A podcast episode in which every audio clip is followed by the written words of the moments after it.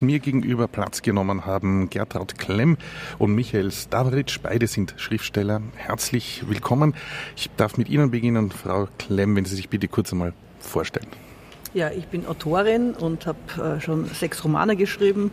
Bin eigentlich von, äh, ähm, von der Ausbildung her Biologin und habe erst mit Mitte 30 den großen Turn gemacht und bin jetzt Schriftstellerin. Ja, mein letztes Buch äh, heißt Einzeller und ist im März erschienen und Einzeller richtet sich auch an Solidarität und so und das ist, das meine algologische Vergangenheit hat ein bisschen Einfluss genommen. Sie waren in der Trinkwasserkontrolle, wenn ich das richtig, richtig weiß. Von der Stadt Wien, ja genau. Ja. Und was hat Sie dann äh, plötzlich oder, oder bewogen, ja. in Literatur zu gehen? Ja, das ist schon spannend. Also das war schon von immer Plan A und äh, die Naturwissenschaft war eher Plan B, aber es ist, ich finde es jetzt wahnsinnig schön, dass ich beides habe, weil das immer immer wichtiger wird, habe ich das Gefühl. Gerade solche Veranstaltungen wie heute zeigen, dass das eine oder das andere eigentlich ganz, ganz allein dasteht. Und ja, aber wie gesagt, das war für mich äh, immer schon ein Wunsch, Autorin zu sein und war halt kein richtiger Beruf.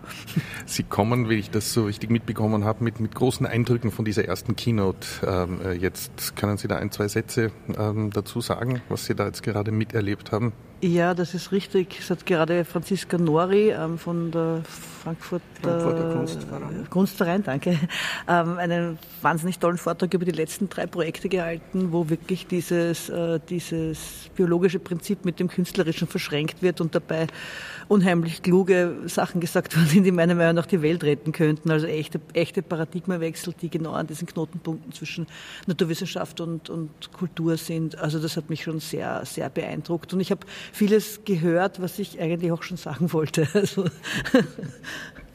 Franziska Norre wird gegen halb zwölf bei uns hier Platz nehmen. Da werden wir uns noch weiter vertiefen können in diese Themen. Michael Stavaric sitzt auf der anderen Seite des Tisches. Herzlich willkommen. Bitte auch Sie einmal eine kurze Vorstellung.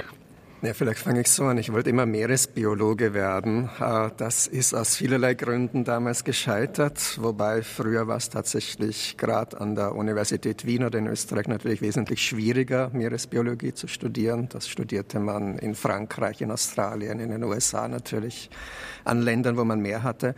Ich habe es immerhin zum Schriftsteller geschafft. Also es ist etwas, das ich seit dem Jahr 2000, wo mein erstes Buch erschienen ist, mittlerweile dann doch fast schon 24 Jahre lang mache und in unterschiedlichsten Genres arbeite. Also von Kinderliteratur über Essays, Philosophisches bis hin zu den diversen Narrativen, Romanen, Gedichtbänden und so weiter. Und das Thema Kunst der Regeneration hat Sie heute beide hierher geführt? Ja, definitiv. Also ich habe vor einigen Jahren damit begonnen, eine Reihe zu schaffen, gemeinsam mit dem Leikam Verlag, die heißt Faszination und dann kommt immer eine bestimmte Tierspezies. Also unser erstes Buch hieß Faszination Krake, das zweite Faszination Qualle und jetzt arbeiten wir gerade an Faszination Haie und da geht es darum, letztendlich einerseits das zu leisten, was Literatur kann, nämlich eben eine besondere Art und Weise der Sprache einzusetzen, um Geschichten zu erzählen, um sie in einer Art Art und Weise zu erzählen, die eben ich sage es jetzt mal salopp, nicht langweilig sind, auch wenn sie sehr komplexe wissenschaftliche Inhalte vermitteln, wo man ja schnell an ein Vokabular, an diverse Zusammenhänge stößt, die ja vielleicht viele abschrecken oder wo viele dann auch sagen, das ist definitiv so nicht kindertauglich. Dass man da eine Sprache findet, wie man das alles zusammenbringt, das ist mir gerade ein großes Anliegen. Und natürlich geht es in all diesen Büchern dann vor allem für, wenn ich sie für Kinder schreibe, um die großen Themen der Regeneration, um den Klimawandel, um den Artenschutz, um den Umweltschutz im weitesten Sinne, um das Mikroplastik im Meer und, und, und. Und das verschränke ich eben mit diesen diversen Tierspezies in den Ozeanen und zeige, wie man vom ganz Kleinen in das ganz Große kommen kann und wie alles letztendlich miteinander zusammenhängt. Und dieses ganz Kleine, die Einzeller haben Sie auch für heute mitgenommen, oder?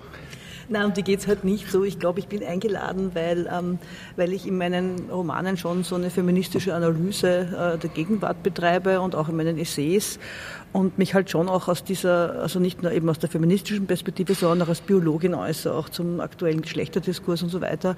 Und ähm, ich schon das Gefühl habe, also ich habe schon zum zweiten und dritten Mal versucht, eine Revolution herbeizuschreiben und es ist mir nicht gelungen. Und über das rede ich sehr gerne, über, darüber, wie man eben auch, also grundsätzlich das patriarchale Prinzip Prinzip eben auch zusammenhängt mit dem Kapitalismus und mit der Zerstörung und mit einem hegemonialen System, das ich halt laufend kritisiere. Ich glaube, ich bin deswegen da, aber ganz genau hat es mir noch niemand gesagt. Aber ich nehme an, es hat was damit zu tun, ja. Also wir erwarten eine Revolution. Immer. Ja. Gertraud Kleber und Michael Stavritsch, zwei Schriftsteller, hier bei uns zu Gast in der Ovalhalle. Ich wünsche Ihnen einen weiterhin so anregenden Tag, wenn es drüben weitergeht in der Arena 21. Danke für den Besuch. Dankeschön. Vielen Dank, dass wir da waren.